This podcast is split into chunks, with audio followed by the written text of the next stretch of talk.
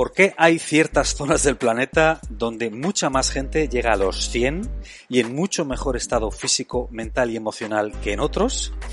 En este podcast eh, vamos a hablar de cómo cumplir años con éxito, de envejecimiento y de qué podemos hacer para ralentizar ese proceso. Bienvenidos a todos, soy Jesús Sierra. Hola, saludos a todos, soy Isabel Belaustegui. Y esto, esto es Vida Potencial, la plataforma divulgativa donde hablamos de herramientas para optimizar, eh, pues de manera eh, óptima la forma en la que vivimos. Hablamos de nutrición, de hábitos, de estilo de vida y donde nos sentamos, además, como bien sabéis, a entrevistar a personas que de alguna manera sintetizan este estilo de vida. ¿Mm? Y, donde además... hacemos muchas más cosas, iba a decir. Sí.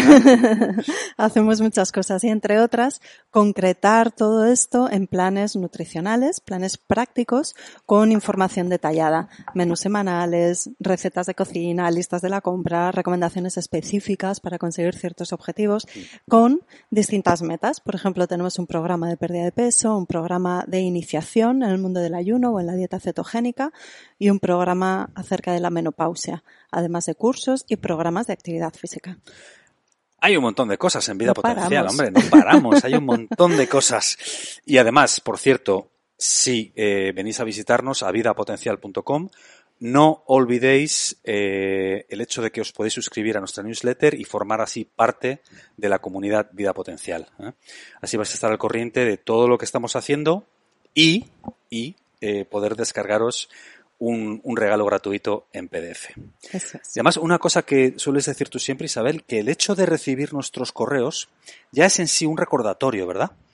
Sí, aunque no lo abráis siquiera, ver que estamos ahí cada X días es un recordatorio de que un día os suscribisteis y eso supuso un compromiso o un deseo al menos de querer cuidar vuestra salud a distintos niveles. Entonces, bueno, es, esa acción de suscribirse a la newsletter tiene ese doble beneficio. La información que recibís, y además suele ser, pues, bueno, una información que preparamos expresamente para la newsletter, es especial, a veces es única, porque también por ahí nos atrevemos a contar anécdotas o experiencias propias.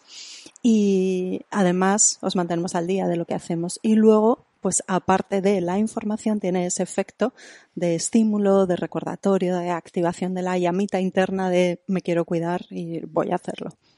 Y en un momento dado eh, adquirí el compromiso mm. y estoy bajando un poco la guardia. y eso que ha dicho Isabel de que si no lo abrís, ya son nada, ¿eh? Hay que suscribirse y abrirlos todos. Pero bueno, si alguno no abrís, por lo menos es el recordatorio ese ahí en la bandeja de entrada, ¿no? Eso. Isabel, el tema de longevidad está candente, ¿no? Porque nosotros llevamos mucho tiempo, está mal que lo diga yo, pero es cierto.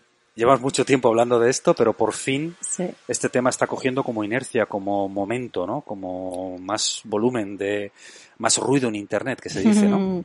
Sí, y es genial porque es un tema que nos gusta mucho, ¿verdad? Y del que en realidad llevamos hablando implícitamente desde el comienzo de vida potencial. Porque la longevidad no es más que cumplir años con éxito, es decir, con salud, con bienestar, con funcionalidad, pues en óptimas condiciones. Y eso no se consigue trabajando en ello a partir de un momento determinado o cuando cumplimos una determinada edad, es que se trabaja toda la vida, todo lo que hacemos cada día. El envejecimiento de éxito, ese con pleno potencial, se inicia, fíjate, en la vida intrauterina y se va trabajando a lo largo de toda, toda la vida, desde nuestra más tierna infancia. Entonces, todo lo que hagamos va a favorecer nuestra salud en el día presente y va a sembrar esa semillita de ser personas mayores, estupendas, felices, activas, sanas, y bueno, pues ya que se habla y es un tema candente y que está en boca de tantos ahora, pues venga, vamos a hablar de ello explícitamente ya en este podcast. Que lo hemos tocado tangencialmente pues muchas veces, pero aquí vamos a hacer una inmersión más explícita en este tema, ¿no? Sí. Y probablemente sea el primero de otros podcasts en los que hablemos específicamente de longevidad, ¿verdad? Porque hay muchísimo que contar. Totalmente, porque es un tema en el que en realidad hace tiempo que queremos hablar más de ello, pero como que la gente todavía no estaba muy receptiva, ¿no? Sí, eso sentíamos. Mm. Sí, no, no, no veíamos receptividad. Y quizá porque lo que está cambiando también es la visión que cada vez más gente tiene de lo que es longevidad. Hasta hace no tanto Mm. pensábamos en longevidad y pensábamos en una persona decrépita en una silla de ruedas como aferrándose a la vida pero sin ningún tipo de calidad de vida, ¿no? Exacto. Y eh, por fin estamos redefiniendo lo que es longevidad. Longevidad es simplemente vivir mejor, vivir más tiempo. O sea, Exacto. tener 70, tener 80, tener 100, tener 110 y dentro de un margen estar funcional, llevar una vida normal, tener amigos, hacer cosas, salir al libre, tener un huerto o lo que cada uno quiera hacer, ¿no? Sí. Pero básicamente disfrutar de la vida hasta muy tarde en este en esta trayectoria, ¿eh? en esta trayectoria que nos ha tocado a todos vivir en, en la Tierra, de momento en la Tierra, hasta que vayamos a Marte, pero de momento en la Tierra, ¿no? Sí, vamos a optimizar el paso por la Tierra. Sí. Y exacto, sí, longevidad no quiere decir añadir años a la vida a cualquier precio y a toda costa y enganchados a una máquina o tomando decenas de pastillas. No, no, no. Longevidad es cumplir años, como decías, con éxito, con salud y calidad de vida y bienestar. Hay dos conceptos que mm, nos parecía interesante aclarar antes de nada, que era este término del que se oye también mucho hablar, que es el de lifespan y el de healthspan. El, el primero se refiere como a la, a la esperanza de vida y el segundo a esa esperanza de vida con calidad, ¿no? Y algo que me gusta mucho como para que se comprenda mejor o, se visualice esto de la longevidad y el envejecimiento de éxito es lo que comentamos a veces, ¿no? Eh, de que el objetivo es que acerquemos lo más posible el margen de la vida al margen de la salud. No que estemos muchos años viviendo mal, sino que estemos con salud el mayor tiempo posible y luego, pues bueno, si nos toca enfermar, pues que sea porque ya ha habido un deterioro o hemos tenido un accidente o alguna enfermedad ya cerca de ese momento de marchar, ¿no? Del final de la vida. Ese es el objetivo. Claro, longevidad, o sea, lifespan, ganar, pues vamos a poner, por poner un número, ¿no? 10, 20 años de vida y que esos 10, 20 años de vida que podamos ganar con ciertas intervenciones y cierto estilo de vida sean además plenamente funcionales. Eso es. Si no plenamente, por lo menos muy cerca de la plenitud. Sí. No estar pues postrados en casa porque no podemos movernos o porque tenemos dolor o porque estamos limitados de alguna manera, ¿no? Eso es. Entonces, lifespan, más años, healthspan en buena salud. Eso es. Eso es longevidad. Y el objetivo, aproximarlos. que uno y otro se unan o se acerquen desde luego lo más posible. Y esto no es una utopía, esto es real. y esto es lo que se observa en ciertas áreas del planeta, que son esas llamadas zonas azules. Exacto, como hemos abierto este podcast, ¿no? Esas que son cinco, ¿no, Isabel? Cinco zonas azules, ¿no? Sí, cinco zonas azules. Son cinco regiones repartidas en distintos continentes del planeta, donde se ha observado que hay una mayor tasa de personas centenarias, de aquellas personas que viven, que sobrepasan los 100 años, e incluso de supercentenarios, personas con más de 120 años. Y son eh, regiones que comparten una serie de características.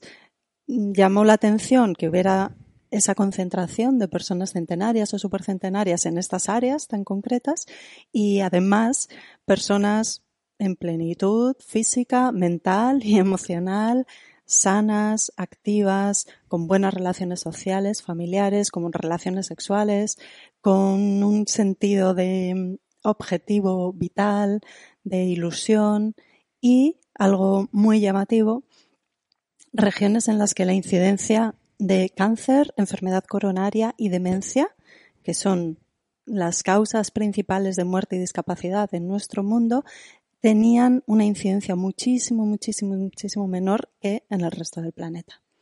Y pues ahí fueron los científicos a ver qué estaba pasando, cuál era el secreto de estas zonas azules. Claro, qué estaban haciendo, ¿no? ¿Qué, estilo de vida tenían, cómo comían, qué hábitos tenían en su día a día. Eh, que lo has nombrado de cierta manera los famosos cuatro jinetes de la muerte, ¿no? Que son esos, o sea que al final lo de los cuatro jinetes de la muerte es una representación como muy gráfica y muy explícita de las cuatro principales razones por las que la gente muere. O sea, ¿no? Son enfermedad cardiovascular, ¿no, Isabel? Enfermedad cardiovascular, que quiere decir enfermedad del corazón, enfermedad coronaria, hipertensión arterial o accidente cerebrovascular, cuando hay un problema de la circulación sanguínea o de los vasos sanguíneos que provocan pues, un infarto o una hemorragia a nivel cerebral. El síndrome metabólico, que es el sobrepeso, la hipertensión arterial, la dislipemia, que es la alteración del colesterol en sangre, y la resistencia a la insulina o la diabetes, importantísimo, como luego vamos a ver. La demencia o las enfermedades neurodegenerativas y eh, el, cáncer. por supuesto. Y es algo, bueno, que a mí al menos me llama mucho la atención, que cuando se observan las estadísticas, desde el año 2000 hasta ahora no hemos mejorado nada. Más bien lo contrario. Hay algunos de estos, de los cuatro jinetes de la muerte, se han triplicado, por ejemplo, como la demencia, o se han duplicado, como es la diabetes mellitus. A pesar de que tenemos muchísima información, muchas recomendaciones, mmm, fármacos para todo el mundo, ¿qué está pasando? Algo debemos de estar haciendo mal, porque si no, no es normal, ¿no? Esta progresión. Eso es muy importante yo creo que es algo que hay que tener en cuenta. Y además es un mal común en todo el mundo. Los países ricos tienen estos cuatro jinetes ahí anclados de manera endémica, de la misma manera que los países pobres. Así que bueno, yo creo que es una llamada a la atención, ¿no? De observar, ver qué sucede y qué podemos hacer. Porque básicamente lo que invitamos aquí con este podcast en parte es a quien nos esté escuchando que se haga la reflexión de saber que si tengo una altísima probabilidad de morir de una de estas cuatro, de nuestros cuatro jinetes de la muerte, ¿qué puedo hacer hoy para retrasar la aparición de esos, de cualquiera de esos cuatro? ¿Qué puedo hacer hoy para que ese, ese primera, esa primera manifestación de cualquiera de estos cuatro jinetes ocurra lo más tarde posible.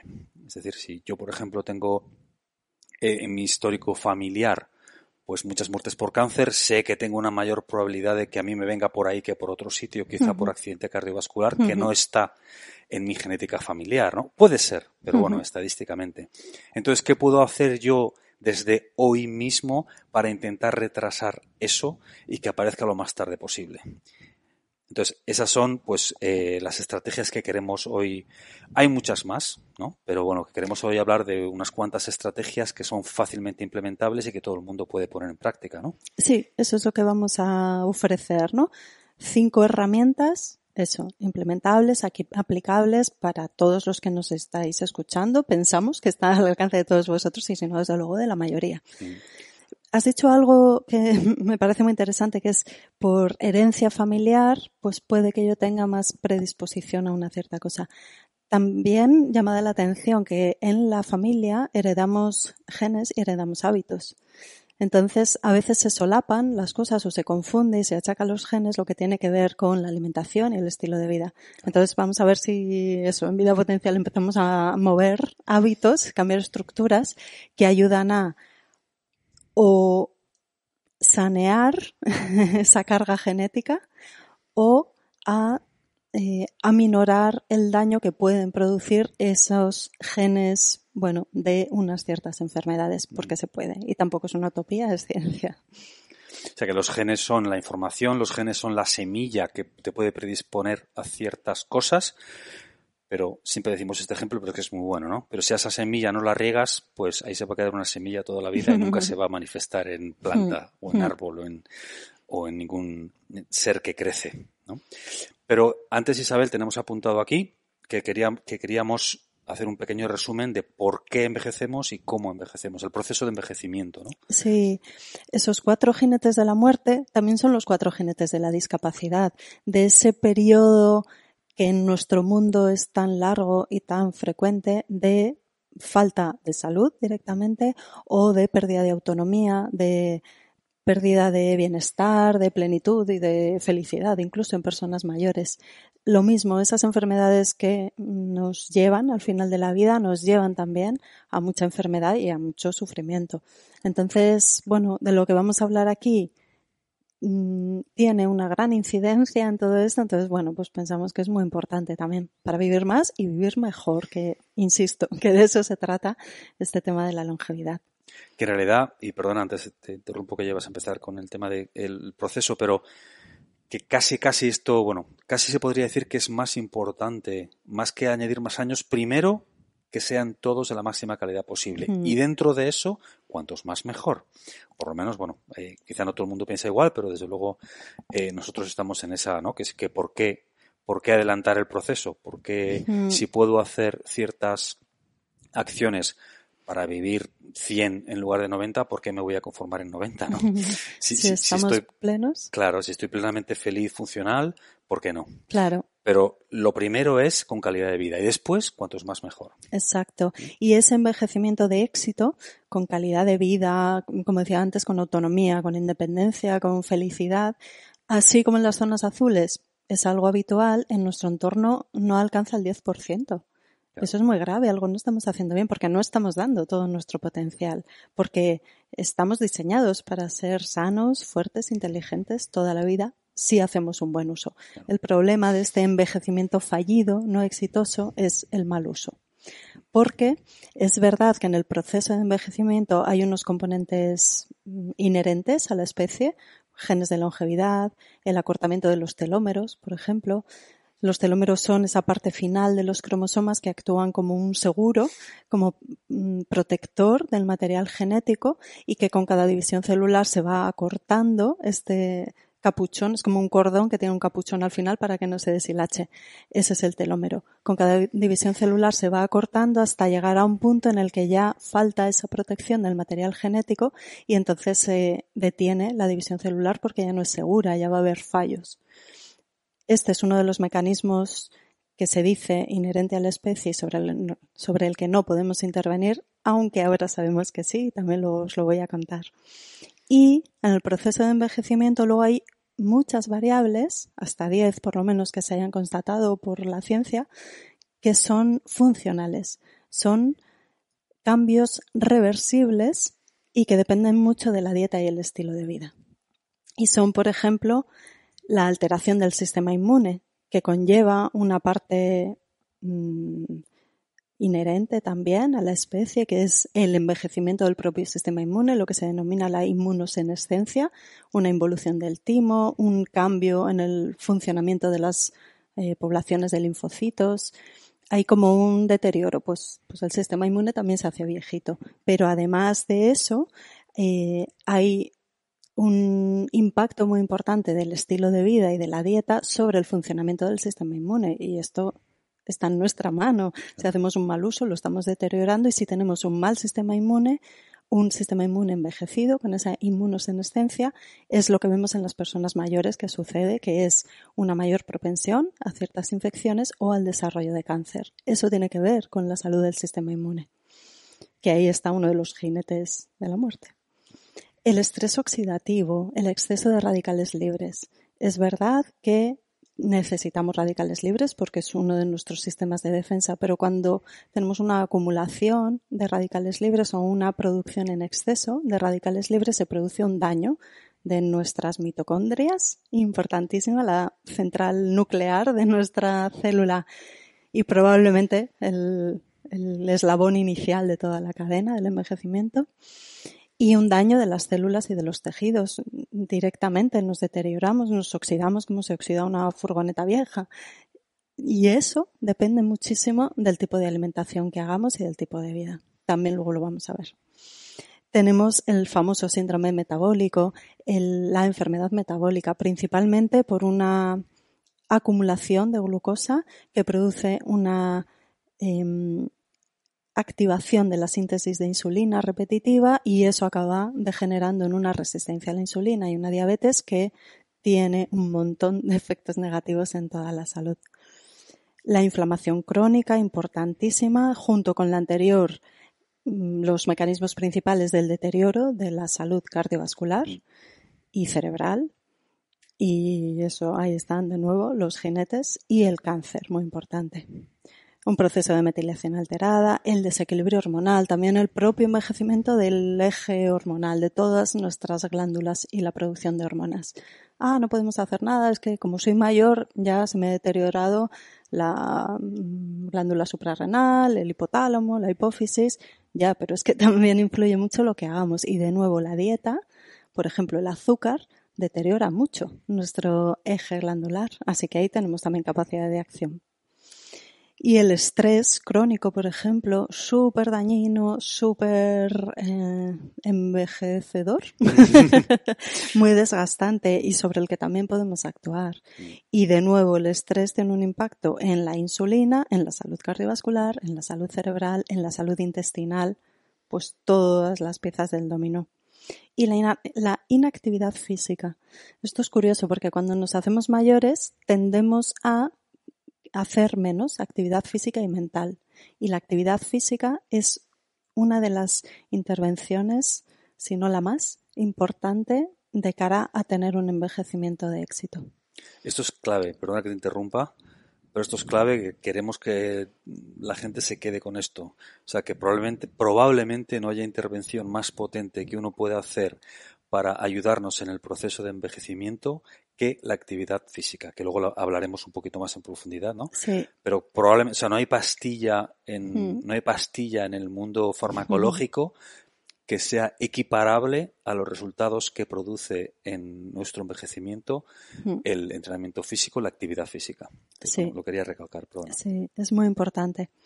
De manera que que vemos eso, ¿no? Como en el proceso de envejecimiento tenemos esas dos vertientes, la inherente a la especie, la que escapa de nuestro control, aunque insisto, el tema de los telómeros, pues ahí también incluso podemos hacer algo, y toda esa vía del uso que hacemos de nuestro vehículo, de cómo podemos influir positiva o negativamente en esas variables, en esos cambios funcionales del estrés oxidativo, la inflamación, el síndrome metabólico, etcétera, etcétera, que dependen directísimamente de nuestro estilo de vida.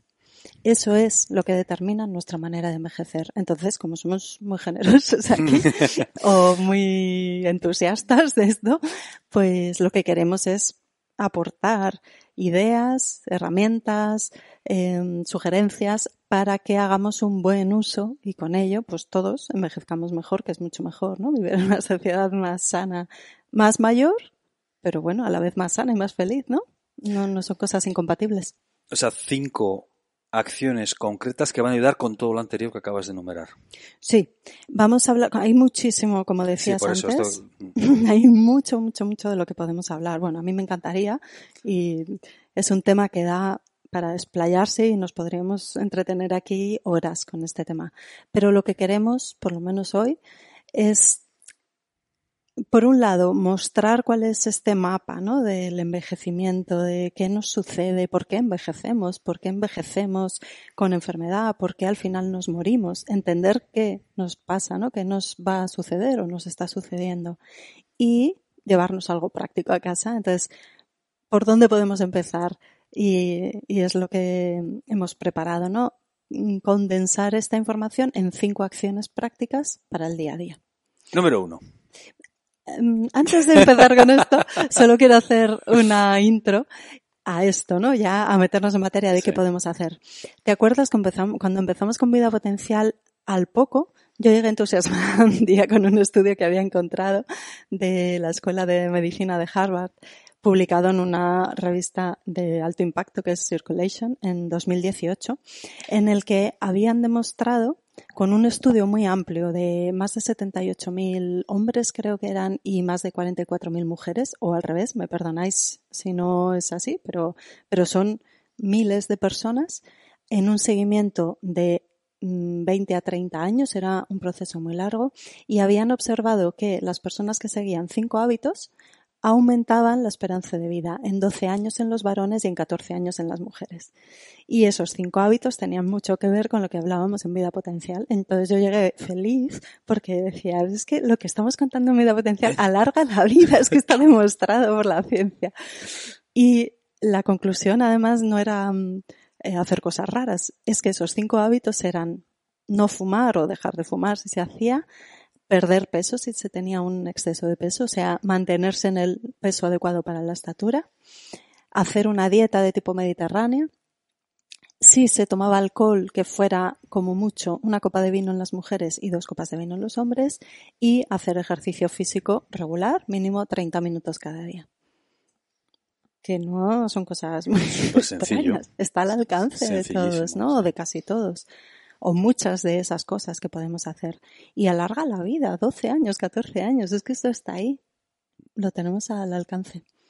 Entonces, bueno, eso para mí fue muy importante. Hicimos un tutorial, ¿te acuerdas? de nuestra misión. Muy revelador. Sí, sobre todo además el impulso que nos daba, ¿no? De que sí, que sí, que lo que estamos contando funciona. Y para aquellas personas que sé que es una es un discurso muy extendido, ¿no? Que dicen, bueno, pues cuando llegue mi hora llegará. Hmm. Yo no conozco a nadie que cuando llega la hora dice, bueno, vale. Eso lo decimos cuando el horizonte temporal es muy lejano, pero cuando estamos ahí, quizá hay alguna persona, no digo que no, que lo habrá, ¿eh? Pero el 99,9% de la gente, por lo menos con los que yo interactúo, no dicen, pues sí, ya ha llegado mi hora. Mm, no, la mayoría si puede vivir un año más, cinco años más, diez años más, quiere vivir más tiempo, es normal. Es, un, es un impulso humano, animal, vital, ¿no? de, de, cualquier entidad viva, en realidad, ¿no? Sí. Entonces, bueno. Y también que cuando nos llega la hora, pero es que esto que hablamos de longevidad, que uno siempre piensa que es un trabajo, una inversión de futuro, dar rentabilidad en el presente, porque todo lo que hacemos para estar bien de mayores es lo que nos hace estar bien hoy y mañana y pasado y al otro. Pero es que ya vamos a obtener un beneficio, que eso es algo también que yo creo que interesa eh, sacar aquí a colación, ¿no? Porque no vamos a hacer cosas de las que no notamos nada y ya al final, ah, mira, pues sí, resulta que ahora estoy bien y vivo más. No, es que cada día vas a vivir más sano, más feliz, más a gusto, más tú. Bueno, yo creo que eso también aporta mucho. Va de la mano, hoy y mañana, ¿no? Sí, sí. Y ya te digo, lo que se va sabiendo como es un tema pues en tendencia y se está investigando más, hay más información al respecto, lo que se sabe es que el envejecimiento de éxito empieza en la vida intrauterina. O sea que ya estamos labrando nuestro futuro desde que somos bebés, incluso desde que somos fetos. Y durante la infancia, luego ese pico de los 30 años en el que hemos llegado a nuestro máximo potencial, teóricamente, de desarrollo, ahí como que tenemos toda esta garantía para el futuro, pero podemos seguir trabajando con 40, con 50, con 60, con 70. Se han hecho estudios con personas de 70 años haciendo cambios de dieta y observando directamente la mejora. O sea que no es que, bueno, ya como soy mayor ya no tengo nada que hacer. No, no, no, no. Aquí no hay excusas para nadie. Hasta el día antes de uno de esos cuatro jinetes hay que... Sí. ¿eh? Sí lucharlo ahí con las botas puestas hasta el final. Sí. ¿eh? Así que venga, vamos a ver cómo lo hacemos. Venga, va, estas cinco estrategias. Insistimos, esto es muy importante, ¿eh? porque sabemos cómo es el mundo de Internet. Seguro que va a venir alguien por ahí diciendo, es que también haciendo no sé qué. Sí, estas son cinco que creemos que son importantes. Hablaremos de más. Sí. Sobre todo, queremos empezar por estas cinco también por el impacto que tienen y por estar al alcance sino de todo el mundo, de la mayoría. Eso es importante. Hay muchísimo que se puede hacer, hay mucho, pero mucho, mucho, y somos muy conscientes de ello.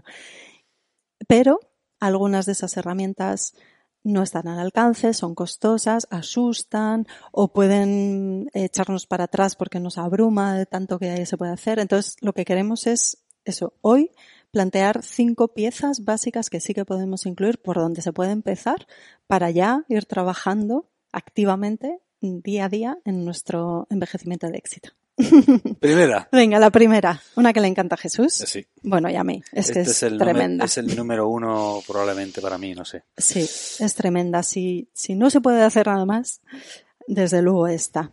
No tomar azúcar ni alimentos que lo contengan, ni edulcorantes, azúcares, etcétera, ni aceites vegetales refinados. Esto es importantísimo. Por distintas mecanismos inciden muchos de los aspectos de los que he hablado antes del proceso de envejecimiento, por ejemplo, el estrés oxidativo, la desproporción omega 6 omega 3 que estamos viviendo es muy em, frecuente hoy en día por el tipo de dieta y de estilo de vida, encontrar una proporción omega 6 omega 3 de hasta el 45 a 1, cuando lo normal, lo saludable, sería de 1 a 1 o como mucho de 2 a 1. Pues se alcanzan el 20 a 1 o el 45 a 1. Y ese exceso de omega 6 es un elemento proinflamatorio y que nos oxida y daña todo nuestro tejido, todo desde la mitocondria a la célula a todo nuestro organismo. Eso es súper importante. Y un aspecto muy importante sobre el que ahora vamos a tener más capacidad de acción es que el omega 3 se ha visto que incide, puede influir en el detenimiento o en el eh, frenar o incluso en revertir, el acortamiento de los telómeros. Se ha visto con el omega 3 tanto en suplementos como en una dieta rica en pescado azul y la vitamina D. O sea que aquí podemos incluso actuar sobre algo de eso que se nos escapaba y que viene dado por el destino. Pues no, sobre los telómeros también podemos actuar con una buena dieta y estilo de vida.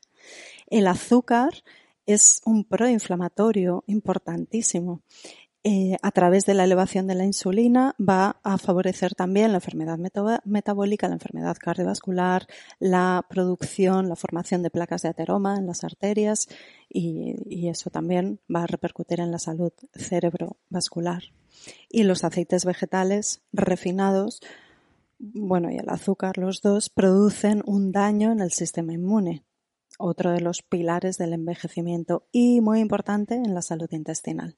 O sea que tenemos un montón de frentes sobre los que actúan estos dos elementos tan tóxicos y no estamos indefensos, es que simplemente no tomándonos el refresco o no añadiendo azúcar al café o evitando todos los alimentos procesados, los aperitivos, la bollería industrial con todas esas grasas refinadas o grasas trans también o azúcares, ahí estamos tomando acción para evitar todo este daño. Y muy importante también el impacto que tienen las hormonas. En nuestra salud hormonal, estos elementos tan tóxicos eh, tienen un efecto muy deletéreo. Y las hormonas, las hormonas adrenales sexuales son las hormonas de la juventud, la hormona de crecimiento, son hormonas de la juventud.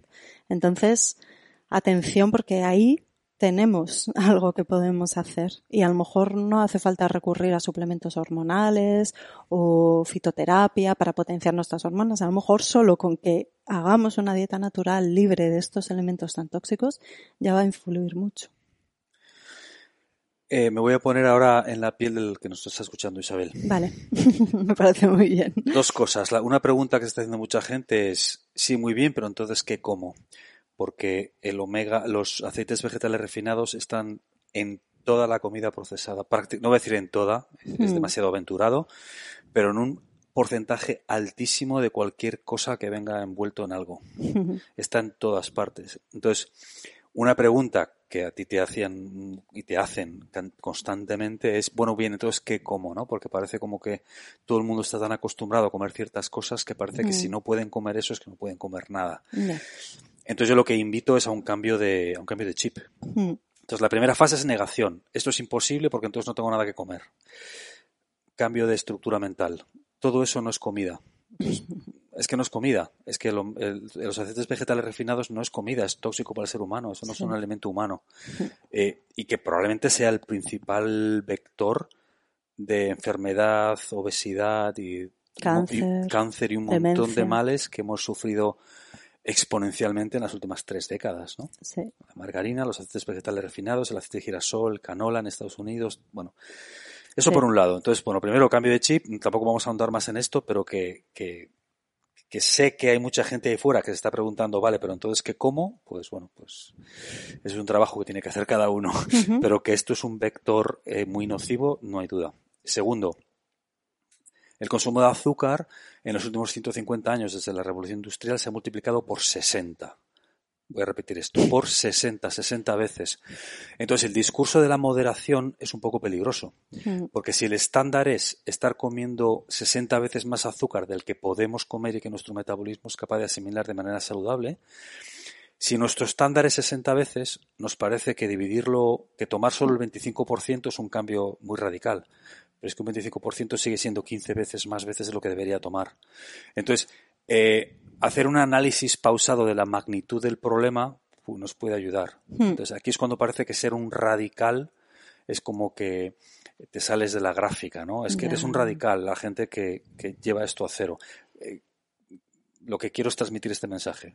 60 veces el consumo de azúcar, 60 veces mayor del que probablemente somos capaces de mm, asimilar de una manera saludable.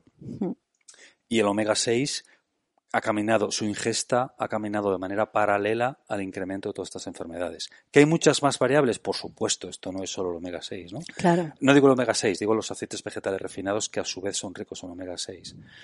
Pero bueno, quería apuntarle a esas dos cosas, que yo sé que hay mucha gente que ahora va a ir a su armario, mira lo que, los alimentos que tienen, que contienen eh, aceites vegetales y muy, si son productos eh, procesados, pues la mayoría, ¿no? Sí. Una de las respuestas a ese qué hacer es leer las etiquetas. Hay que empezar a leer las etiquetas y pasarse tiempo en el supermercado leyendo las etiquetas. Y eh, ahora pues sí, podéis ir a revisar los armarios y a leer etiquetas. Eh, sí que ya se despertó la conciencia acerca de las grasas trans o las grasas hidrogenadas porque ya se sabe que son tóxicas también directamente y especialmente para el sistema cardiovascular, para el corazón y los vasos sanguíneos, aunque se desarrollaron para aportar una grasa que fuera cardiosaludable. Bueno, pues no, es, ha sido un intento fallido, eso no es así y son muy tóxicas y muy dañinas. Pero ojo, porque aunque no ponga grasa trans o grasa hidrogenada, puede poner grasa vegetal y una grasa vegetal es un aceite vegetal refinado que luego en un alimento procesado es sometido a altas temperaturas, presiones, a transformaciones y acaba convirtiéndose en un aceite tóxico que genera muchos radicales libres. Aparte del omega 6 proinflamatorio es que además es muy oxidante para nosotros, es un elemento muy agresor. Entonces, desde luego, leer las etiquetas si se pone grasa trans, grasa hidrogenada o por supuesto, aceite de palma, aceite de girasol, de canola, a la basura. Lo siento ser tan radical, pero es que si vamos a la basura si quieres cuidar de tu salud, si no, pues haz lo que quieras. Pero vamos, si tienes un compromiso contigo, entonces eso debería ir a la basura. Y ojo, porque si pone grasa vegetal, no te quedes tranquilamente pensando que, ah, bueno, como es vegetal, como el aceite de oliva, debe ser bueno. No, es un aceite vegetal refinado y eso hace mucho daño. Entonces, ¿qué hacer? Leer las etiquetas, tirar todo aquello o no comprar aquello que lleva ingredientes que son tóxicos para nosotros, azúcar, por supuesto, y lo mismo, ojo, porque a veces en, los envases, en los paquetes, en la publicidad pone libre de azúcar, sin azúcar, pero lees las la, la etiqueta de los ingredientes y aparece la glucosa, la dextrosa, la sacarosa, o sea que Sí, bueno, sacarosa no, porque eso es el azúcar y no lo lleva. El sorbitol, el xilitol, edulcorantes. Entonces, no lleva azúcar como tal, el azúcar que conocemos de añadir a un postre, a un café, pero sí lleva azúcares y tienen ese efecto tan tóxico y tan, y tan dañino. Entonces, si aparece eso, a la basura o no comprar. ¿Y qué hacer? Buscar sustitutos saludables si te cuesta mucho desengancharte del dulce hasta que consigas liberarte de ello pues tomando stevia natural, ojo, no la stevia modificada, manipulada, depurada, que al final tampoco es un elemento saludable, o una miel buena, de buena calidad, o alguna especia, pues al café añadirle un poquito de canela para darle otro toque, ir acostumbrando además al paladar a otros sabores, porque el azúcar eh, vuelve locas a nuestras eh, glándulas gustativas. Y hacer una dieta natural, es que lo que dices, Jesús, esos alimentos empaquetados no son naturales, no son alimento para nosotros. Ir hacia una dieta natural, una alimentación natural, pues con verdura, con algunas frutas, con carne, pescado, huevos, aceite de oliva virgen extra, aguacates, frutos secos, semillas, pero no el aceite de las semillas, eh, las semillas, las pipas de girasol, de calabaza, de lino, pues lo que encontramos en los árboles, en los arbustos, en, la tierra, en el mar, en el río, y salirnos de todos esos procesados. Eso es importantísimo. Eso nos está destruyendo mm, como sociedad, porque nos está enfermando a todos los niveles no es fácil, ¿eh? O sea, que nosotros dicho así, como lo estamos diciendo Isabel y yo, parece como que solo hay que hacer esto, ya bueno, pero hay, que hacerlo. Pero por eso lo que decía antes, de que entendemos perfectamente el sentimiento de, bueno, pero entonces que como, de repente es como un periodo de un choque de, bueno, vale, pero entonces que como, tengo que tirar toda la basura, no puedo comer nada, voy al supermercado y el 80% no lo puedo comprar. Claro, es que en el supermercado el 80% no es comida. Y depende de qué supermercado, el 90, y una gasolinera el 99. Claro. Entonces, claro. bueno. También quien se agobia mucho con esto puede ir paso a paso. Por ejemplo, pues lo que decía antes, no te tomes el refresco. Pídete agua, agua con gas, mm, una infusión y si quieres darle un aire así un poquito más refrescante, pues con hielo y limón. Eh, es que no hay que tomar un refresco. Entonces empieza por ahí, empieza por cambiar ese hábito, además a lo mejor ya lo pedías por automatismo, pues presta atención, estate atento, atenta y evita eso. No añadas ese daño a tu organismo, ¿no? No le eches a tu coche un combustible que está mm, pervertido, ¿no? Estropeado. Si no lo haces con tu coche, con tu moto, con tu barco, porque lo haces con tu cuerpo por inercia, por inercia, perdón, porque todo el mundo lo hace, porque hemos crecido en eso, porque hay un refuerzo positivo constante de los medios de comunicación, las redes sociales, los anuncios, entonces eso crea nuestra realidad, ¿no? Lo normal es hacer eso, porque es lo que yo veo en mi entorno, ¿no? Claro. Por eso esto es duro, o sea que está clarísimo que no es un camino fácil ir contracorriente aparentemente, ¿no? Pero es la corriente humana, la corriente humana sana, correcta, ¿no?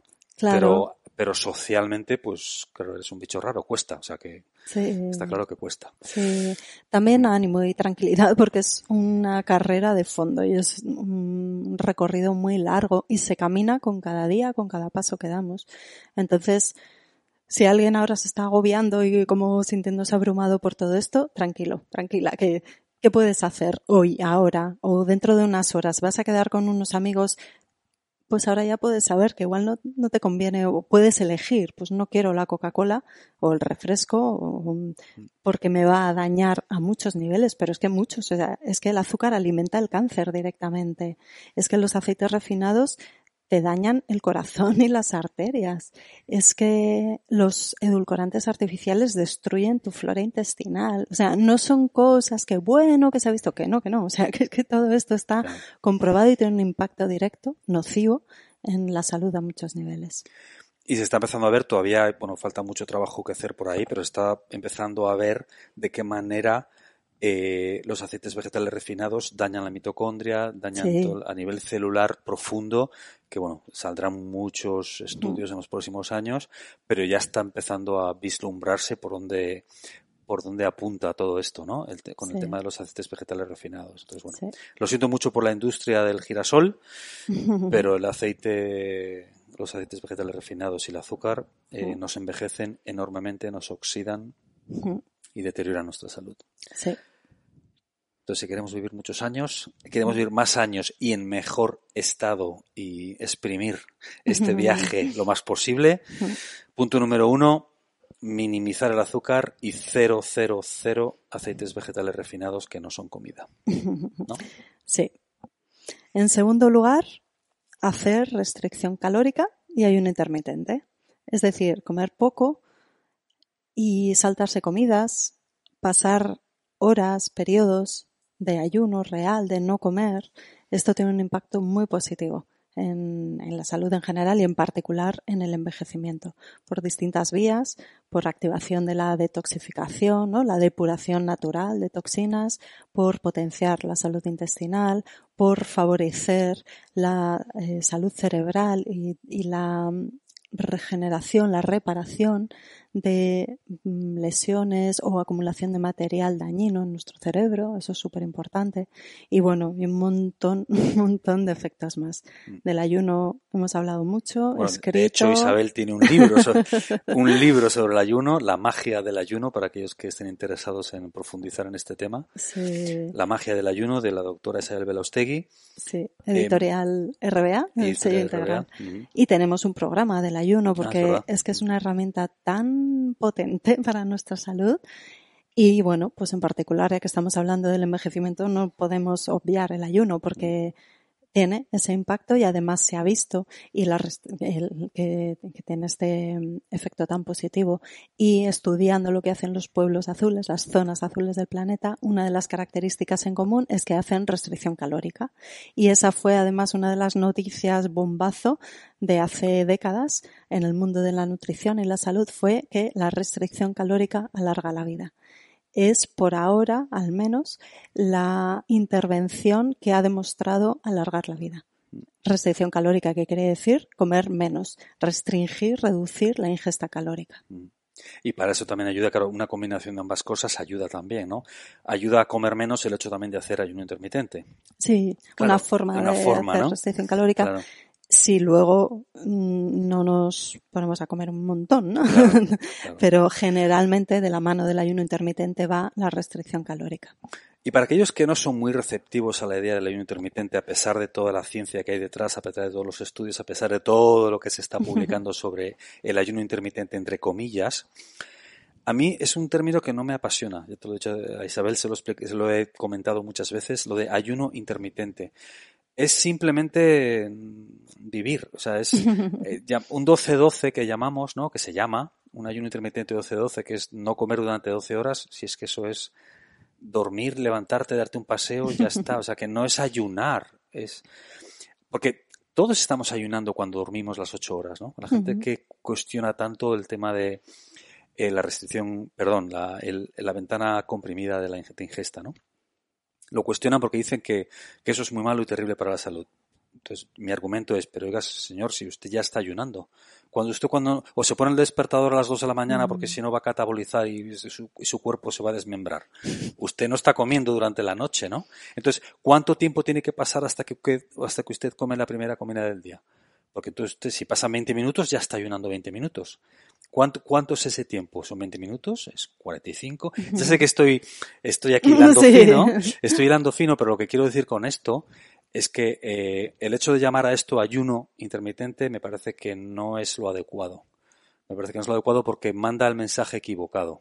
Es simplemente dar un poco de descanso al aparato digestivo y a todos los procesos metabólicos del organismo para, para que sigan su ruta normal, ¿no? Mm. O sea, que esto, lo, he aprendido de ti, ¿eh? O sea, que yo no me lo he aprendido de ti y del programa que tenemos, ¿no? Pero... Hmm, el 12-12 te refieres. Todo esto que estoy diciendo, quiero decir, los, los beneficios de no estar comiendo constantemente. Sí, sí, es pura naturaleza. Si en realidad no es nada inventado ni nada nuevo, aunque ahora esté también como de más, eh, pues de moda o, más en boca de más gente, ¿no? El ayuno ha acompañado al ser humano desde que estamos en la faz de la Tierra. Y esa alternancia, ayuno-festín, y ese adaptarse a las circunstancias, y ese salir a hacer actividad física, por ejemplo, ir a cazar, o a buscar frutillos en ayunas, porque mm, no se abría una nevera cavernícola y se cogía un alimento que estaba ahí guardado. Eso, como ha formado parte del ser humano, pues es lo que se entiende, que nos hemos adaptado a ello o hemos medrado con esas herramientas y por eso eso nos hace ser eh, óptimos, ¿no? En nuestro funcionamiento. Si estamos todo el tiempo comiendo, estamos yendo en contra de nuestra naturaleza y de nuestro desarrollo evolutivo. Mm. Y por eso surgen ciertas enfermedades, sobre todo las metabólicas, ¿no? Como la resistencia a la insulina, la diabetes o el sobrepeso y la obesidad y esa acumulación de grasa, porque estamos yendo contra lo que somos. Y lo que somos es un vehículo muy bien diseñado o un jardín, porque es algo mucho más orgánico y más complejo, con muchas interacciones, que requiere los cuidados apropiados. Un buen combustible y también un descanso para la salud intestinal, para nuestra mitocondria, para la salud cerebral. Hay una serie de engranajes muy bien enlazados y muy bien coordinados que requieren de esas condiciones tan naturales y tan inherentes a la humanidad, como es pasar tiempo sin comer y desde luego descansar en ayunas y prolongarlo un poquito más allá. Pero en una sociedad en la que se nos ha dicho que tenemos que comer cinco o seis veces al día, que la comida más importante del día es el desayuno y no refiriéndose a aquella comida que rompe el ayuno, sino a esa comida de primera hora, mm, quizá solamente ocho horas después de que hayas cenado, y que no podemos salir de casa sin haber comido algo o, algo bien y que si hacemos ejercicio en ayunas nos puede pasar algo grave, es que no es así, el ser humano no es así. Entonces, por ciencia, por conocimiento, por sentido común, por biología, por fisiología, todo apunta a que el ayuno es una parte importante de nuestro estilo de vida pro salud, pro bienestar y pro longevidad. El cuerpo lo espera para funcionar como es debido, ¿no? Sí, el cuerpo lo necesita para funcionar como debe. Sí. Y para vivir más años. Exacto. Y además, lo espera y lo necesita y lo desea porque le hace estar mejor física, mental y emocionalmente. Y eso es muy bonito también, ver ese impacto que tiene el ayuno en toda nuestra esfera mm, de vida, ¿no? Claro. Y entonces eso, pues esta es otra de esas herramientas que queremos incluir aquí, pro longevidad. Y entonces, ¿qué hay que hacer? ¿Irse a hacer un retiro de ayuno? No es necesario. Basta con lo que decías tú, levantarse por la mañana y en ayunas salir a dar un paseo.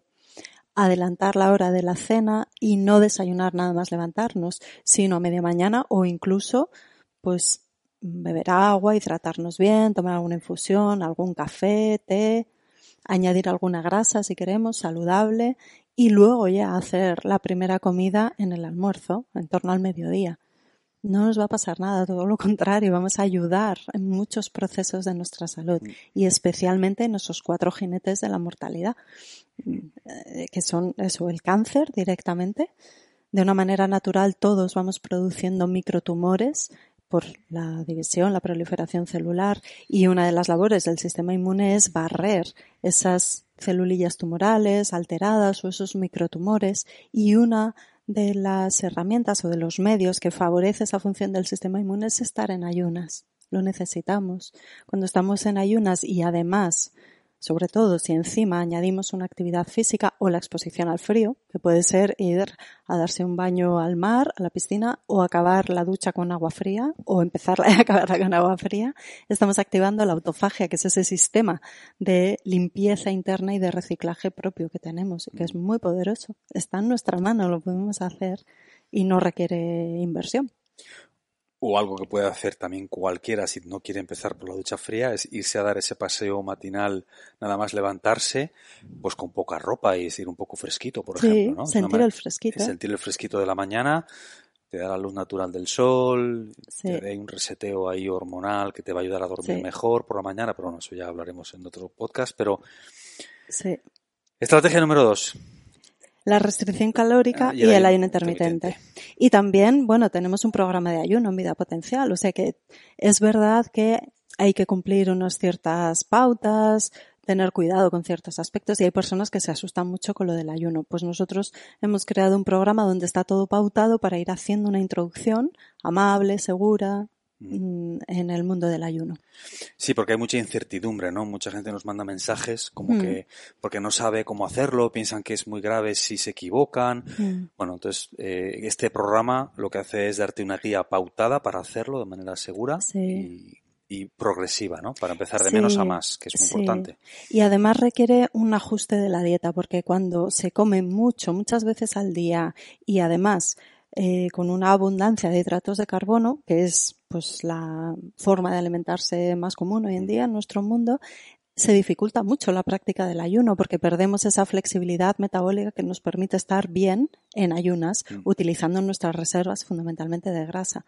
Entonces también, pues eso, para ajustar la dieta, ir haciendo esos cambios y esa introducción paulatina en el ayuno, hemos creado el programa que bueno, no hace falta tampoco, tenemos un montón de material de ayuno y dieta cetogénica, ahí podéis. Exacto, es que justo lo que iba a decir, que, que, aquellos que quieran saber más sobre este programa, vidapotencial.com, ahí lo vais a encontrar, pero no hace falta, podéis ir a nuestra web, hay un montón de artículos de cómo empezar a hacer ayuno intermitente, hmm. al canal de YouTube, donde hay un montón de horas de vídeo de Isabel hablando sobre el ayuno, que ahí también vais a aprender. Pero no, aquellos que quieren eh, una, un, patrón más guiado y más definido, pues hmm. tenemos un programa. Sí. Tercer punto, tercera herramienta. Cuidar el sueño y el descanso. En cantidad y en calidad. Muy importante, ¿verdad? Esto nos da mucha rabia cuando oímos ese, bueno, va, sí, no es para tanto. O ya dormiré cuando esté muerto. Bueno, eso me pone... Lo de ya dormiré cuando, cuando, sea viejo y esas cosas, o cuando esté muerto. O cuando estemos muertos, sí. Bueno, no sé, iba a decir un sarcasmo. Pero eh, es fundamental, es un vector probablemente. O sea, esto los estamos, eh, digamos, sacando en este orden, pero no significa que uno necesariamente sea más importante que el otro, bueno, el del mm. azúcar y tal, bueno. Pero este, desde luego, está, muy arriba. Sí, muy arriba. Es que es importantísimo. Cuando no descansamos y no dormimos, sufrimos un deterioro a todos los niveles.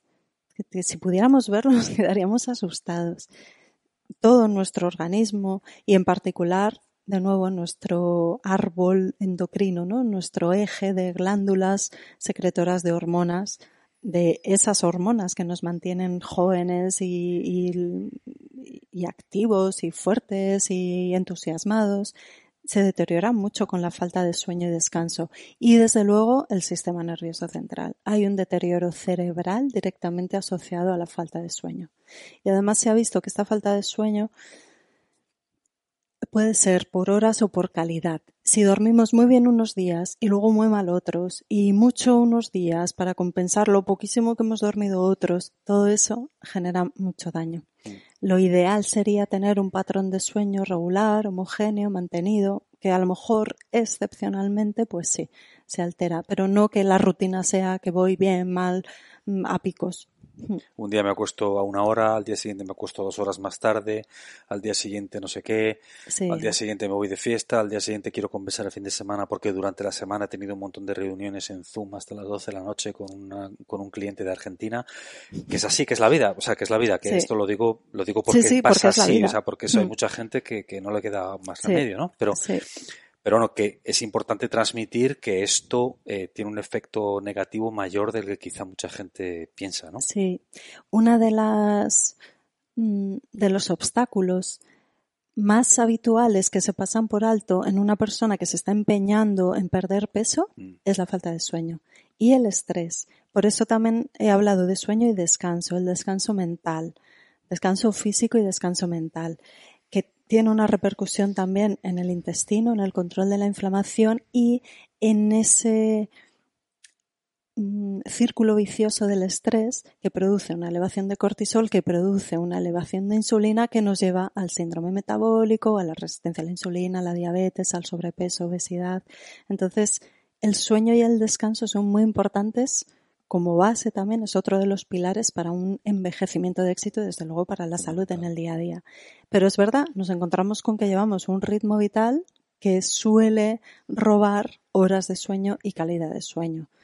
Entonces hay que hacer lo posible, pues en la agenda para reservar esas horas de sueño, aplicar una cierta rutina, ¿no? Que nos vaya llevando todos los días hacia un mismo horario, a unos hábitos que hacen saber al cuerpo que ya toca descansar y ya se pone en modo relax, evitar las pantallas por la noche, justo antes de dormirnos, o encender el móvil en mitad de la noche si nos desvelamos, porque las pantallas, los móviles, tablets, ordenadores, las emiten esa luz azul que inhibe la melatonina, que es la hormona reguladora del sueño y la, una de las hormonas de la juventud. La melatonina es como la directora de orquesta de todo nuestro árbol endocrino hormonal. Hay que optimizar de nuevo su funcionamiento, su regularidad el nivel de luz, ¿no? unas horas antes, dentro de lo posible, pues minimizar las luces dentro de casa. Eso es. Que luego ya a cada uno puede profundizar en su nivel de friquismo, como se dice ahora, en, todo lo que quiera, pero como mínimo, eh, porque hay mucha gente ya pues poniendo luces rojas, haciendo muchas cosas, muchas intervenciones de ese tipo también, ¿no? Sí, y atenuar la luz. Pero sobre todo, eh, eso quiere decir que como que como principio mínimo mm. básico atenuar la luz lo más posible, ¿no? Luces bajas, poco intensas. No encender las, las luces del techo por la noche, sino las de las lamparitas bajas. Eso también lo podemos hacer todos, no hay que mm. ponerse ahora a comprar bombillas rojas. Exacto. Simplemente cambias de un interruptor al otro. Mm. Sí, dormir a oscuras, con el dormitorio ordenado, limpio, fresquito, a ser posible, una temperatura suave, que no haga mucho calor, tampoco mucho frío. Bueno, hay una serie de cosas también de esto hablamos en vida potencial, o sea que hay un montón de información ahí que podéis buscar. Pero lo importante es que sepáis que es importante, que tiene una repercusión muy profunda en nuestro estado de salud. Y en la longevidad. Sí. Eh, y sobre todo tiene mucha incidencia en el tema eh, de salud del sistema nervioso, como has dicho antes, ¿no? O sea, que puede favorecer ciertas enfermedades como el Alzheimer, la demencia. Exacto. Enfermedades neurodegenerativas en general. ¿no? Exacto, sí.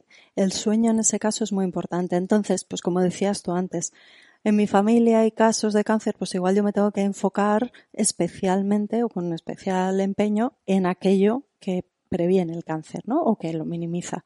Pues las personas que tengan un histórico de enfermedad de Alzheimer o de algún tipo de demencia en la familia, pues tendrán que poner especial empeño en esas acciones porque hay una conexión eh, familiar, hay una herencia también. Entonces, pues bueno, ahora ya sabéis porque este tema del sueño es muy importante en este sentido. Por la noche, cuando descansamos, se produce una activación del sistema linfático, ese sistema de limpieza, de barrido de todos los residuos, toxinas, eh, restos celulares a nivel cerebral y se barre. Si no descansamos, ahí se va acumulando la basura, por mm. decirlo así, simplemente. Y hay otra parte más del, relacionado con el descanso, con el sueño, que es el descansar eh, a mitad del día sobre todo determinadas personas, aquellas que sienten mucho cansancio o la somnolencia muy profunda a mediodía o las personas con agotamiento adrenal, que tiene un impacto importante en el envejecimiento, deberían descansar a mitad del día. Pues la siesta. ya lo hemos inventado también. No es necesario irse con pijama de orinal y echar ahí una siesta de dos horas. Como antiguamente, ¿no? Exacto. Pero sí parar, descansar y se ha visto que es muy eficaz el llamado el descanso profundo no sueño, el non-sleep deep rest, NSDR. Ese descanso en el que bajamos mucho, mucho, mucho nuestro nivel de conciencia, nos relajamos profundamente, pero no llegamos a dormir del todo y estamos así, como en ese estado súper relajado, 10, 15, 20 minutos y nos levantamos nuevos. Pues eso es porque tiene un impacto muy positivo en la depuración y en la regeneración, en la plasticidad neural a nivel del cerebro, del sistema nervioso. Y las personas con agotamiento adrenal, cuando eso lo hacen además en posición tumbada con las piernas un poquito elevadas, como en una posición como de huevito, apoyando la parte lumbar, y aplicando calor, pues una mantita, un almohadón, algo que les dé calor no eléctrico en la zona lumbar, ayuda a regenerar la, la función de las glándulas suprarrenales. Y en las suprarrenales se liberan, se producen unas de las hormonas de la juventud, como es la DEA, la de hidroepiandrosterona. Así que aquí hay eso, dos herramientas. Sí, es un nexo muy interesante y está pues al alcance de la mayoría. Mm. Y si no se puede, pues cuando se pueda o hacer que se pueda. Buscar los huecos, buscar la agenda, la organización para cuidarnos, porque si no. Mm. Una vez más quiero volver a repetir eh, lo que he dicho antes de que si más o menos estamos en la media es que probablemente no lo estemos haciendo bien. Si estamos más o menos haciendo lo que hace la gente de nuestro entorno, es decir, pues quedarte hasta tarde viendo la tele, no sé qué programa que empieza a las 11 de la noche, que uno tiene que estar ya en el tercer sueño, es ahora en invierno, pero bueno si más o menos estamos haciendo lo que hace la gente en nuestro entorno, probablemente no estamos, digamos, apretando las teclas adecuadas si queremos estar en nuestro óptimo hoy y mañana y vivir unos años, los más años que podamos en perfecto estado. Si estamos haciendo lo mismo que hace la mayoría, probablemente pues no estemos en el sitio adecuado. Entonces, por la noche es imposible eh, cumplir estos requerimientos de sueño si estamos con las pantallas viendo la televisión hasta no sé qué hora con las luces que parece un aeropuerto. Es que es imposible, es imposible, es imposible. Es imposible no estar en un salón con esta luz azul, con 80.000 luces eh, cenitales y, y la tele a toda leche con una tele de dos metros por dos y de repente apagarla y pretender caer en un sueño, porque es imposible. no, estoy diciendo una locura. Es que es imposible. Entonces, hay un periodo de transición. Entonces, necesitamos, pues, ya antes, poco a poco, las luces van bajando, apagamos las televisiones, hay una especie de silencio, hay una transición. Uno no va de 0 a 100 en un segundo. Entonces, eh, quiero hacer el llamamiento de que si no sientes que eres un friki es que probablemente te queda mucho trabajo por hacer, ¿no? sí, exacto. Es imposible porque con eso que tú dices, y determinados programas de la televisión o películas ah, violentas, el ruido, esos son estresores y en nuestro cuerpo se liberan hormonas del estrés, la adrenalina, la noradrenalina, el cortisol, para salir corriendo, para atacar, para eh, taparnos porque nos estamos asustando. Son hormonas, son señales químicas que nos indican que no nos podemos relajar porque hay un peligro. Entonces, ¿cómo vamos a dormir profundamente si estamos en estado de alerta? Y además, esas luces inhiben la melatonina, cortan la producción de esa hormona que induce el sueño, la relajación. Entonces, que sí, es que químicamente es imposible, biológicamente es imposible. Es imposible. Sí.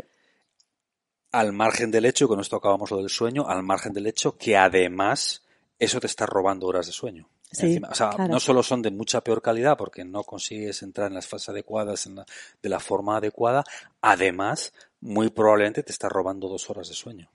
Entonces, bueno, ahí está. Eh, este era el 3, ¿no? Sí. Sí, esta es la tercera estrategia. tercera estrategia. Que hay mucho, ¿eh? Sobre el sueño y el descanso hay mucho, pero bueno, por acotarlo así. Pero, y sobre todo, mm, para poner el foco ahí, que es importante, que hay que cuidarlo, que es una de las claves de la longevidad, del envejecimiento de éxito. Otra clave es la actividad física. Es verdad que nos hacemos más perezosos cuando nos hacemos mayores, más inactivos, pero la actividad física es probablemente, como decías antes, la intervención más importante para tener un envejecimiento de éxito. Es impresionante lo que dice la ciencia acerca de esto. Hay muchos estudios cuyas conclusiones te dejan de piedra, como la actividad física reduce el riesgo de muerte prematura. Per se, solo por hacer actividad física tienes menos riesgo de morir antes de que te toque. O cómo reduce la diabetes mellitus o la hipertensión arterial, que son Mm, parte de esos genetes o el cáncer y no en un porcentaje de un 1, un 5, un 10, en un 30% y en el caso de cáncer, de cáncer de colon es un 30% y en el de mama es un 40%.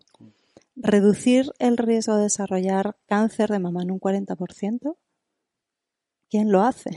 No hay pastilla que haga eso. Y caminar activamente todos los días como mínimo media hora, sí, más otras intervenciones que podemos añadir, pero con un mínimo de actividad física podemos reducir el riesgo de cáncer hasta en un 40%, o como digo, de hipertensión, de diabetes en un 30%. Eso es importantísimo. Por no hablar de la salud del aparato locomotor, la prevención de caídas, el tejido muscular como órgano metabólico lo estamos cuidando y eso hace que tengamos una mejor regulación de la insulina también y con eso una mejor salud metabólica y cardiovascular. Y luego el tema del agarre del grip, que este, si quieres desarrollarlo, te dejo que te gusta. No, no, no. no, sí, continúa, por favor. De esto hablamos una vez en un blog. Em, Voy a hacerlo de, os lo dejo por aquí arriba. vale. Para los que están escuchando en audio, pues está en YouTube. en el canal de Vida Potencial.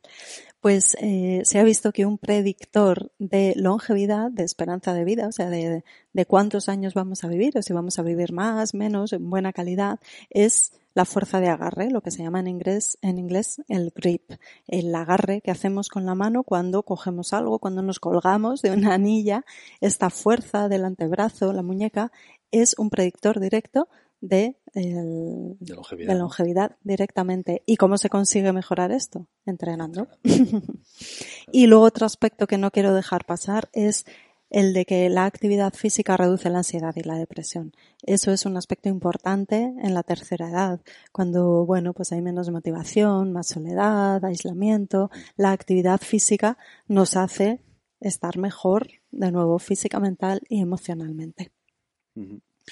Em, queríamos apuntalar, eh, digamos, es un poco peligroso eh, dar sugerencias concretas porque varía sustancialmente de dónde esté la persona que vaya a tomar acción en este mm. sentido, ¿no? Entonces, para alguien totalmente sedentario, mm. que ahora mismo prácticamente no está ni caminando, pues bueno, pues quizá para esa persona simplemente caminar puede ser un buen principio y, y, de una manera temporal, durante un tiempo, puede ser suficiente, sobre todo para poner un poco el hábito en marcha, ¿no? Sí, que salga a caminar todos los días 30 minutos, pero por prescripción facultativa, vamos, sí o sí. No hay negociación posible. Sí. Para esas personas que ya son un poquito más activas, quizás ya están haciendo el paseo, quizás ya están haciendo más cosas, pues hay otro, digamos, hay un conjunto, hay un mix de actividad física que, que todavía está por definir. No se sabe exactamente, bueno, hay mucha gente estudiando esto, cuál es la dosis mínima efectiva de cada una de las de estas cosas, ¿no? Pero para aquellos que quieren llegar a niveles óptimos, pues sí parece que hay un punto de equilibrio de un mix, una mezcla entre entrenamiento de fuerza, ganancia de masa muscular, actividad aeróbica, cardiovascular, ¿no? Y trabajar un poquito el equilibrio, en fin, de esto hemos hablado más veces. Pero em, básico, entrenamiento de fuerza, ¿no? Ganancia de masa muscular, básico. Y luego si podemos una o dos veces por semana como mínimo, pues hacer algún tipo de actividad de más movimiento y si podemos combinar eh, deportes que eh, se ha visto que, que, tienen una incidencia bastante sustancial en la longevidad son los deportes de raqueta, curiosamente, ¿no? Eh, que se piensa que es por este, esta mejora de la, de la plasticidad neural, ¿no? de la coordinación ojo-mano, pelota, por ejemplo, cosas como el tenis, el badminton, el tenis de mesa, que es mucho menos, digamos, bueno, no sé, menos agresivo, vamos a decir, ¿no? Para el físico. No es que el tenis lo sea, ¿eh? Todos esos jugadores de tenis ahí fuera que no se enfaden conmigo, pero que este tipo de actividades es una muy buena opción de, hmm. cara a la longevidad, ¿no? Sí, sí, sí. Y todo aquello que conlleva un aprendizaje y aprender secuencias de movimientos, coordinación del cuerpo, equilibrio y secuencias de movimientos y aprender cosas nuevas, como el ballet, por ejemplo, o el esgrima, o algún tipo de arte marcial suave, sobre todo si se va a hacer en edad avanzada, pero bueno, como esto es para ir haciéndolo ya. Y, y que nos haga disfrutar y que nos riamos y que lo pasemos bien, que estemos con gente, todo eso activa también la secreción de endorfinas, de esas hormonas, esos eh, neurotransmisores de la felicidad. Eso es muy importante también. Del entrenamiento de fuerza quería apuntar dos cositas, porque entrenamiento de fuerza lo asociamos directamente con la fuerza. Y pues a lo mejor nos están escuchando personas que, bueno, yo ya estoy fuerte o no quiero estar más fuerte o no quiero estar más musculado. Bien, pero atentos porque la fuerza de agarre es un predictor de longevidad y el músculo es un órgano vital para nosotros. Pero es que además cuando entrenamos hacemos más fuertes nuestros huesos y con eso vamos a evitar fracturas cuando seamos mayores. Y la fractura de cadera, por ejemplo, en personas mayores, es una de las causas de muerte prematura porque es mucho más complicada de lo que parece. No es una fractura de un hueso que se suelda y ya muchas veces deja incapaz a la persona, ya tiene una discapacidad física, ya no va a poder volver a caminar y a tener toda esa movilidad que tenía y esa autonomía, o directamente muere por las complicaciones de esta eh, fractura e intervención. Entonces es un tema más serio también del que parece así a priori. Y el entrenamiento de fuerza es muy eficiente en la secreción hormonal. Así que de nuevo, ese envejecimiento de todo nuestro eje hormonal, bueno, pues sí, sucede, pero podemos hacer cosas como por ejemplo entrenar. Y entre los entrenamientos uno muy eficaz es el entrenamiento de fuerza. Así que no es solo para estar más fuertes y tener más músculo, sino también para tener más hormonas de la juventud y unos huesos más fuertes que nos protejan. Y luego el divertirse y pasarlo bien es muy importante porque cuando tenemos eh, unas ganas de hacer, un, ganas de aprender, un objetivo de, ay, pues yo eso, me apunto a ballet y este año yo quiero ser capaz de hacer pues tales pasos. O venga, voy a aprender a hacer ping pong y a final de año yo quiero hacer un campeonato, quiero participar en un torneo. Pues todo eso nos da un objetivo en la vida y eso también es una de las em, de los puntos en común de las zonas azules, tener un ikigai, un sentido, una razón por la que levantarnos cada mañana. Y eso también es un pro longevidad, pro envejecimiento de éxito. Y que una estrategia muy interesante puede ser porque muchas veces cuando oímos este tipo de mensajes, la gente dice, bueno, vale, pero yo, pero ¿cómo, cómo hago para divertirme? ¿Cómo hago para reírme? Eh, es muy fácil decirlo, pero yo qué hago, ¿no? Bueno, pues realmente la acción a tomar no es pretender eh, reírse, y esto enlaza con el punto 5, supongo, ¿no? Sí. no es pretender pasarlo bien, no, la, acción a tomar es eh, hacer aquello que nos ponga en una situación que eventualmente produzca ese bienestar, esa interacción social. Entonces, el esfuerzo no es reírse o pasárselo bien el esfuerzo, es decir, me voy a apuntar a tal curso, voy a empezar a, voy a aprender a hacer esgrima, decías antes, o ballet, o, cualquier actividad, ¿no? Entonces, me pongo en esa situación que eventualmente me va a facilitar y me va a absorber en ese círculo virtuoso positivo de interacción humana, de pasármelo bien, de estar con otros, que eso todos los vectores fundamental, ¿no? La, sociabilidad y la interacción entre entre otros humanos, ¿no? O con otros humanos, más bien. Sí, cultivar relaciones sociales de calidad. Ese es el quinto punto que se ha visto también que tiene un impacto muy positivo y que podemos hacer de todas esas distintas maneras. O venga, pues me voy a apuntar al club de lectura de mi barrio, que no he tenido nunca tiempo porque he estado ocupado, ocupada con mi trabajo. Pues mira, ahora sí, me voy a apuntar aquí. O voy a ayudar en una labor social, pues hay un grupo de gente en la ciudad en la que vivo que ayuda a los niños con sus actividades, em, con los deberes y las tareas. Pues eso aporta muchísimo a los demás porque mm, tú, si eres una persona mayor, tienes un bagaje que puedes compartir con otros y te aporta mucho a ti porque te hace sentir útil y partícipe y miembro de una comunidad. Y eso también se ha observado en las zonas azules, que es uno de los nexos de, en todas ellas. Como las personas mayores no están aisladas y solas y arrinconadas, sino que son parte activa de la sociedad y se las respeta y ellos cuidan y son cuidados y bueno, pues es que eso aporta mucho a la vida y a la salud a todos los niveles. Y yo me pregunto, Isabel, ¿eso es un cofactor, es una variable más o es la razón principal? ¿Hay correlación o quizás sea el vector principal y lo demás sea secundario? Me hago esa pregunta, ¿no? Ya, interesante. Pero bueno, eso es para otro día. Bioquímicamente, cuando estamos en ese punto y sentimos esa ilusión por lo que sea, ¿eh? o porque nos apuntamos a unas clases de pintura o de dibujo o a un club de montaña y entonces salimos con otras personas al campo a conocer lugares nuevos, cuando tenemos eso, producimos dopamina que nos da ese punch de energía y ese sentido de motivación y eso nos hace vivir más en el sentido cuantitativo y también en el cualitativo, exprimir el día y estar más atentos y más presentes y que no se nos pase el día como si no hubiera pasado nada. Una de las de los comentarios o de las reflexiones de las personas en su cuando llega su hora, como decías antes, muy repetida es que les hubiera gustado pasar más tiempo con los suyos ocupados con el trabajo, con las obligaciones, con mm, tareas, con viajes, con distracciones de la vida, se les pasó estar más tiempo con los suyos, con esas relaciones de calidad. Entonces, ya que lo sabemos, pues bueno, intentemos adelantarnos a ello, porque además de así no sentir ese arrepentimiento o esa espinita cuando llegue nuestra hora, además estaremos, vamos a estar alimentando una mejor longevidad, ¿no? Un envejecimiento de mayor éxito.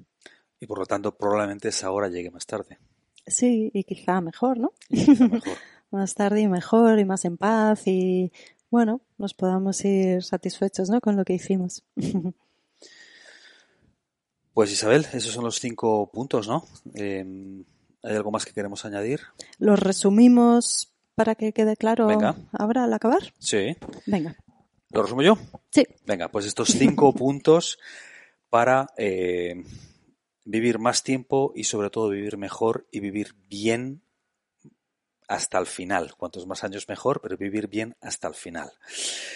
Eh, cinco intervenciones posibles. Hay más, pero bueno, estas son cinco que hemos escogido y que tienen eh, pueden tener un efecto muy potente para conseguir ese objetivo. Primero, minimizar lo más posible el consumo de azúcar y reducir a cero el consumo de aceites vegetales refinados.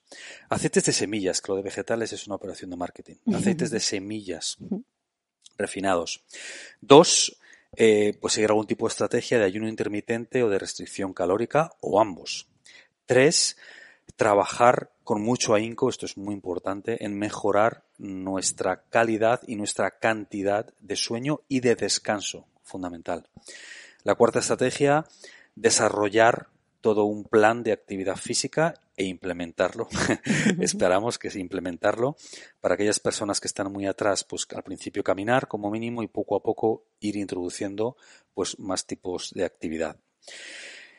Y la quinta, las relaciones sociales, eh, cultivar ese aspecto y potencialmente también cultivar un ikigai, una razón por la que cada uno se levanta por la mañana, ¿no? Entonces, sé que hay mucha gente que puede decir que no lo tiene, pues a lo que os invitamos es a que lo busquéis, ¿no? Que a veces uno se inventa eso, ¿no? Uno dice, bueno, pues es, es tal campo me gusta, tal sector me atrae, tal persona eh, conecta conmigo, voy a ver qué puedo eh, hacer para yo desarrollar la razón por la que me levanto por la mañana. No es fácil, pero bueno.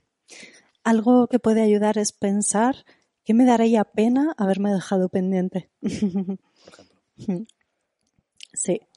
Pues estas son cinco, pero como decías, Jesús, hay muchas y mucho más. pero bueno, yo creo que esto puede ser un buen punto de partida para entender el tema de la longevidad y saber ya a un nivel práctico qué podemos hacer para cultivarla. Pues seguiremos hablando de... Perdona, sí, sí. Y hay un sexto punto. Ah. Seguir vida potencial. Fundamental. Un, vamos, un punto clave para vivir más, mejor y con mejor salud hoy, mañana, pasado y en el más allá. Seguir a vida potencial, eh, tanto en YouTube como en Spotify, ebooks, Apple Podcast, Instagram, TikTok y por supuesto vidapotencial.com donde podéis suscribiros a nuestra newsletter y así formar parte de la comunidad Vida Potencial y dar pasitos, pasitos para mejorar, pues todos, mejorar nuestra salud, mejorar nuestra, nuestra calidad de vida a medida que pasan los años, que de eso iba este podcast y sobre lo cual eh, hablaremos más. ¿Eh? Eso es, sí. Vidapotencial.com, cuidaros, eh, amor para todo el mundo. Eso. Y aquí está nuestro Ikigai. Eso es, sí. Un beso amigos, cuidaros.